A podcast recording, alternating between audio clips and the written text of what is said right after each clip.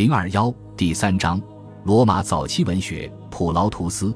拉丁文学始于一次怦然巨响，这就是大约公元前二零五前一百八十四年期间，普劳图斯在二十部喜剧中写下的令人目不暇接的连珠妙语。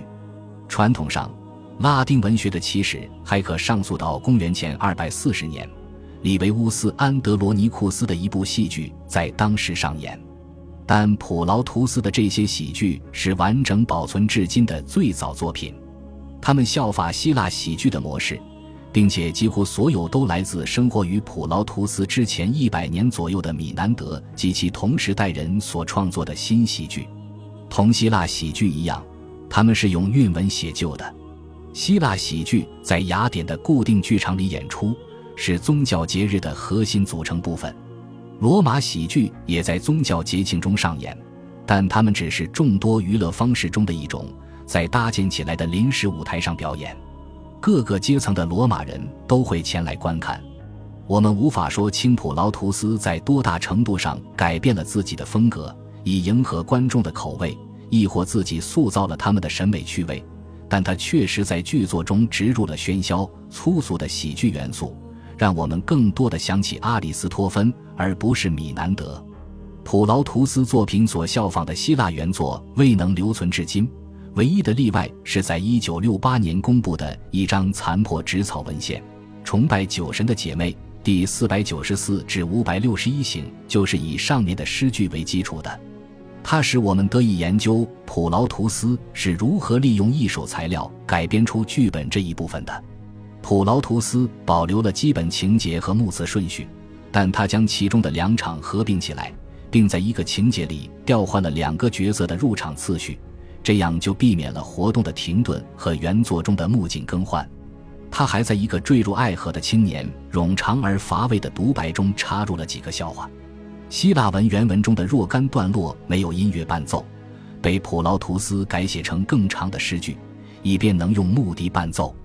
普劳图斯剧中的地点仍在雅典，其中的角色也使用希腊的名字，但他把大多数人名都调换了。最典型的是那个在剧中居于主导地位、足智多谋的奴隶。普劳图斯称他为克吕萨鲁斯，并利用双关语来使之增色。纸草显示，这个角色起初使用的是更为平凡的名字徐鲁斯，这使得克吕萨鲁斯在第六百四十九行的自吹自擂显得更加滑稽。但普劳图斯的大部分观众无疑听不出这个笑话来了。这些剧作的情节十分丰富多样，在《安菲特罗》中，朱庇特伪装成安菲特罗的模样来到人间，以便引诱后者的妻子阿尔库麦娜。而安菲特罗本人正好在第二天结束戎征回家，他吃惊地从出来迎接的妻子那里发现，他相信自己头天晚上是跟他一起过夜的。生意人则讲述了父子二人爱上同一位姑娘的故事。而情节相似的《卡西娜》中，挫败父亲的企图是得到在卧室中假扮卡西娜的男奴。绳子的场景位于库勒尼附近的北非海岸。一场暴风雨使一个奴隶贩子在此遭受触礁之恶。他的一个女奴恰好是被雅典放逐后住在这里的一位男子失散多年的女儿。但在剧作表面的多样性之下，这些情节的基本结构几乎是一致的。即通过消除或克服某种明显的障碍，最终实现真正的爱。然而，普劳图斯的主要兴趣并不在于复原戏剧的结构，以便达到复古的目的。我们在《崇拜酒神的姐妹》中看到，他对米南德的文本进行了创造性的改编，而不是亦步亦趋的翻译。可以说，他在很多方面已经从根本上改变了这些剧作所属的喜剧类型。他乐于牺牲角色性格与情节发展的连贯性，以追求即时效果。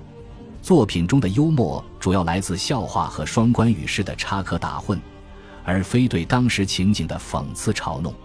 我们有时看到的不是戏剧文本中的人物形象，而是逐个登场的丑角。在普劳图斯的作品中，有三个特征尤为突出：对机智奴隶的美化、音乐元素的插入，以及一个位于希腊。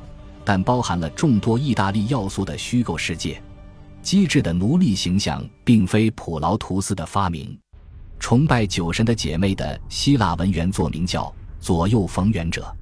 剧中徐鲁斯的形象至少在轮廓上同普劳图斯剧中的克吕萨鲁斯是一致的。但克吕萨鲁斯之所以能成为崇拜酒神的姐妹中的主角，靠的不单单是他的机智，还要归功于他的自诩。他诈骗主人钱财的计划被视为一场战役，而他对此的描述中时常渗透着典型的罗马式凯旋色彩。在一段很长的独白中，他把自己的战役比作希腊人发动的特洛伊战争。他们说，阿特柔斯家的两兄弟做过了不得的大事，他们带着刀枪，骑着马匹，领着勇士，坐着快船，费了十年功夫拿下了普里阿摩斯的城池。诸神亲手建造的特洛伊，可跟我要干的比起来，那连个脚上的水泡都不如。我不靠舰船，不靠军队，不靠帮手就能制服我的主人。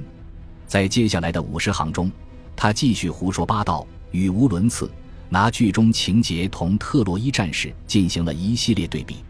施展完自己的骗术后，他又自吹自擂地说：“你的计划就这样顺利实现了。”让我胜利凯旋，满载而归。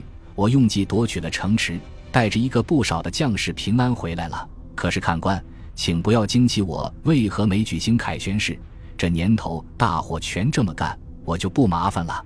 至少我的手下还能捞笔小费呢。现在我就带着全部战利品找财务官去了。这些段落时，我们把克吕萨鲁斯的诡计视为别无他图的成就。而不只是为帮助青年恋人筹钱而采取的必要手段。普劳图斯笔下的奴隶只是为了欺骗而享受欺骗，他的举动很少需要进一步的动机。克吕萨鲁斯关于特洛伊战争的独白是用笛子配乐的。我们在前面已提到过，与希腊文原作相比，普劳图斯在崇拜酒神的姐妹中增加了音乐的成分。事实上。他的剧作中有相当一部分段落都是配乐的，其比例较原作要高很多。我们无法知道这些音乐的效果怎样，但我可以看出普劳图斯的用语在这些配乐的段落中变得更加丰富多彩。或许音乐的作用也不过是增强这些字句的表达效果。最引人注目的是所谓的坎提卡，那是一种类似歌剧咏叹调或二重唱的唱段。用多种音部写成，展现出了许多高雅音乐的特征。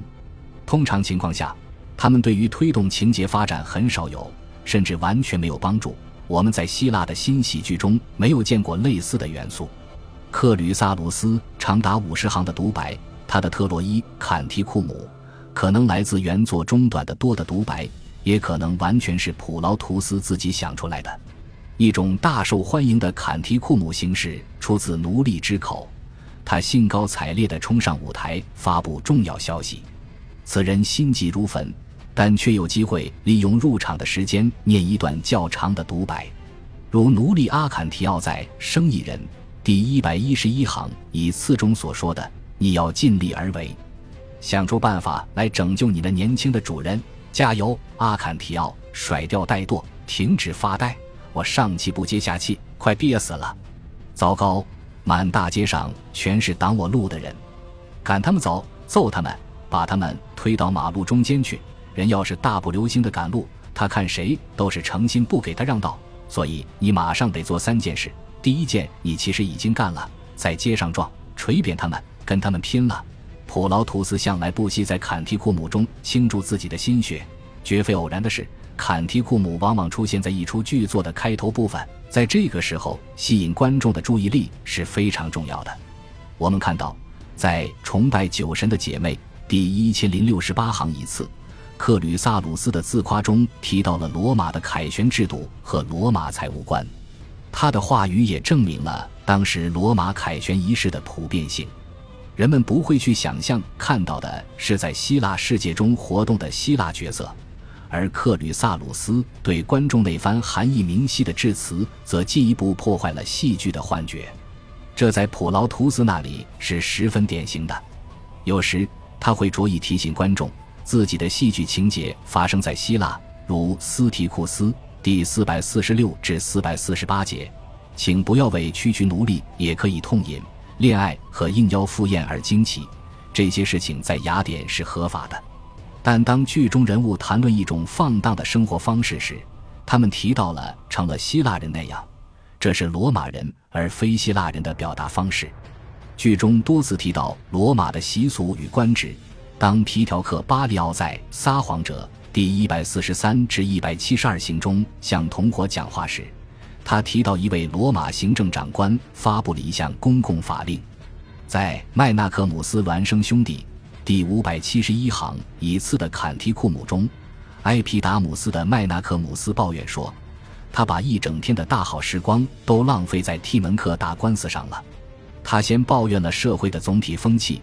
我们的习俗也太疯狂了，简直麻烦的要命。上等人总有这样的毛病，人人都想拥有一大群门客，他们不分良友，只问家财，不论品行。